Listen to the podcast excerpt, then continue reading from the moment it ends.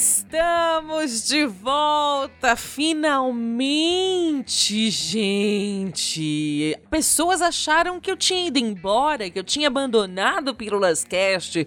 Pessoas que apostaram de que ela não iria conseguir, agora estão tendo que me engolir! Seja bem-vindo, seja bem-vinda a mais um episódio aqui do Pílulas Cast, que está com um formato diferente, está com um formato enxuto, porém mais rápido. Olha só que maravilha! Best Food, pronto, Best Food para você. Novo formato agora do Pílulas Cast, para você que está chegando agora, eu sou a Nath Moraes. Eu sou locutora e sou publicitária. O novo formato do Pílulas Cast agora que Pílulas Cast se tornou, olha só que maravilha, uma produtora de áudio. Justamente uma produtora de áudio que tem foco em ajudar empresas a desenvolverem a sua própria comunicação através dessa mídia que está bombando, formato podcast. Você que está chegando agora e você que já é ouvinte aqui assíduo do Pílulas Cast, faz o seguinte, já deixa aí marcado a abazinha, aquele botãozinho que você arrasta para ser notificado quando tiver postagem nova, quando tiver episódio novo. Faz isso agora, seja pelo Spotify, seja pelo Deezer, iTunes, enfim, aonde você estiver ouvindo, seja também no YouTube, enfim. Você que sabe me dizer aonde você quer me ouvir, tá? Favorite sabe, ative as notificações, porque toda vez que tiver agora episódio novo, que não vai falhar, você vai receber aí a notificação, tá bom? Vamos falar sobre a importância de podcasts para empresas. Todo mundo sabe que investir em veiculação para engajamento, posicionamento de marca na TV é caríssimo, no rádio é caro. Agora que está surgindo também as web rádios, as web rádios já estão trabalhando dessa forma com anúncios. E os podcasts, cara. Podcast como estratégia de marketing, como estratégia para uma empresa, está sendo a maior sacada do momento. E eu trouxe aqui alguns dados para vocês, tá? Para vocês consumirem isso de maneira rápida e já nesse primeiro momento já entenderem que é uma excelente estratégia e traz sim resultados. Olha só, gente, ó os números não deixam a gente mentir, tá? Os podcasts vieram para ficar, já era. Tanto que em 2019 o consumo de podcasts no Brasil cresceu cerca de 67%, de acordo com a pesquisa realizada pelo Deezer. Detalhe: essa pesquisa ainda não foi atualizada, é, são dados de 2019, finalzinho do segundo semestre, tá? Então, assim, teve a chegada da pandemia, então esses números podem já ter mudado, tá? Então, a, a chegada da pandemia acelerou esse processo da sua popularização. E agora, produtoras de áudio, produtoras de vídeo estão correndo para se adequarem e oferecerem essa infraestrutura para os seus clientes. Então, com tanta gente usando essa mídia para produzir conteúdo, fica a pergunta, né? Será que a sua empresa precisa de um podcast corporativo? Qual é a melhor estratégia para ela adequar um podcast na sua linguagem, na sua comunicação? Se você quer entender um pouco mais sobre como funcionam os podcasts corporativos e se eles podem trazer bons resultados de engajamento e melhorar a sua relação com o seu público, não deixe de acompanhar aqui esse podcast até o final, porque ele vai ser bem rápido, bem bacana para você acompanhar, fazendo o que você quiser. Então, vamos começar pelo começo. O que é um podcast corporativo? Um podcast corporativo é um conteúdo produzido ou patrocinado por uma empresa que faz parte da sua estratégia de marketing. Então, durante o programa, um tema específico pode ser debatido ou analisado. Os objetivos de uma empresa para com um podcast pode ser para tornar a empresa porta-voz de um determinado assunto, ou então para fazê-la se tornar mais próxima do seu público. Uh, se você tem um grande número de funcionários aí na sua empresa, onde você cuida do seu setor de marketing, ou você que está escutando esse podcast é do setor de RH, é bom que você tenha uma comunicação com seus clientes externos, ou seja, os seus prospects, os seus clientes, assim como você pode ter também uma comunicação interna, pro, promovendo aí a cultura organizacional da empresa, os métodos que precisam ser mais eficazes, uh, instituir aí novas condutas e novos hábitos. Você pode também dar treinamentos em formato de podcasts. Imagina, o seu colaborador, o seu funcionário, vai escutar um podcast uh, de treinamento vindo para o trabalho, enquanto ele faz as outras atividades. Ou seja, você vai condicioná-lo a agir de maneira harmônica com a né, com os objetivos, com a política da sua empresa. Então, tem muita possibilidade que dá para ser usado um podcast. Ele pode ser um conteúdo produzido internamente com integrantes da sua equipe de marketing, e aí você pode contratar uma produtora para poder fazer essa captação desse áudio, essa edição, esse tratamento todo, até né, chegar até a ponta, ou seja, a hospedagem desse, desse podcast ou por pessoas que trabalham como influenciadores para a sua marca. Então, você só vai mudar a plataforma, mas isso que a gente já está acostumado a ver de empresas que patrocinam influencers digitais lá no YouTube, para que o YouTube fale em nome da marca, isso também pode ser feito aqui no universo de podcasts. Eu trouxe muitos exemplos para vocês aqui também, de maneira bem breve, para vocês terem essa sacada, tá? Para a empresa de vocês, enfim, para o teu negócio. Olha só, Eric Messa, coordenador do Núcleo de Inovação em Mídia Digital da FAAP, deu uma entrevista sobre podcasts corporativos. Olha só, ele nos conta que as marcas podem usar o podcast para informar ou até mesmo educar o seu consumidor. Pronto, tá aí. Você pode usar para N formatos. Pode entreter se a sua marca tem um, né, um lance mais uh, bem-humorado e tal, a cultura é essa, de momentos mais descontraídos, você pode até entreter o seu cliente. Uma instituição financeira pode, por exemplo, manter um podcast de educação financeira.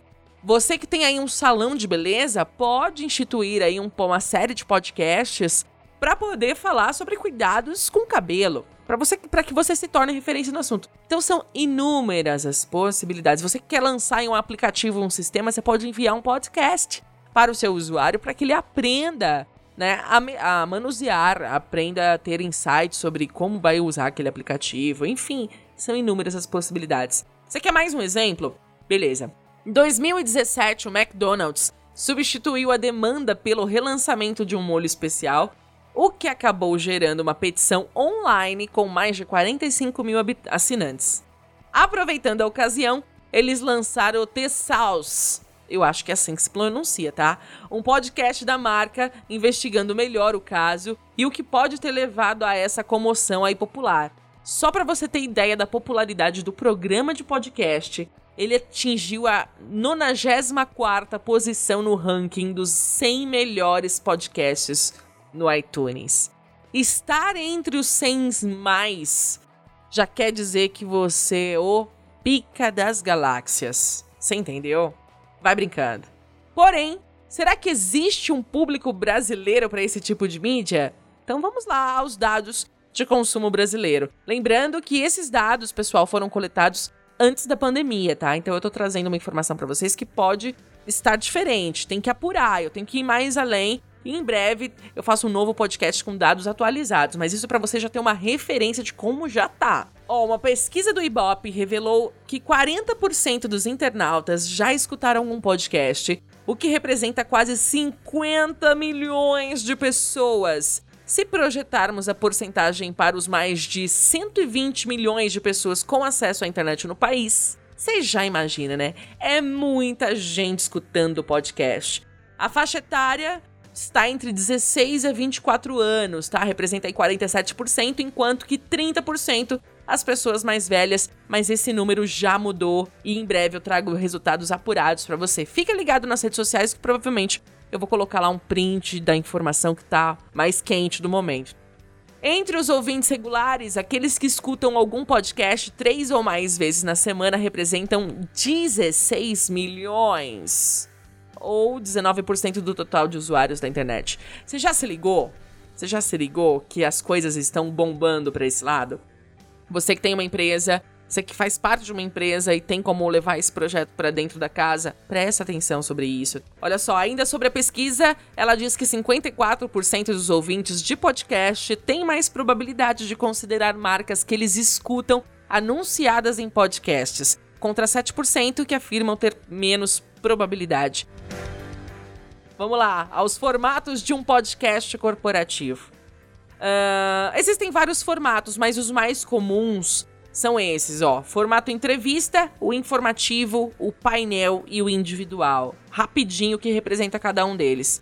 Nesse formato entrevista, a gente tem um apresentador, que também pode ser chamado de host, e um convidado que é especialista e tem bastante experiência no assunto que você deseja abordar.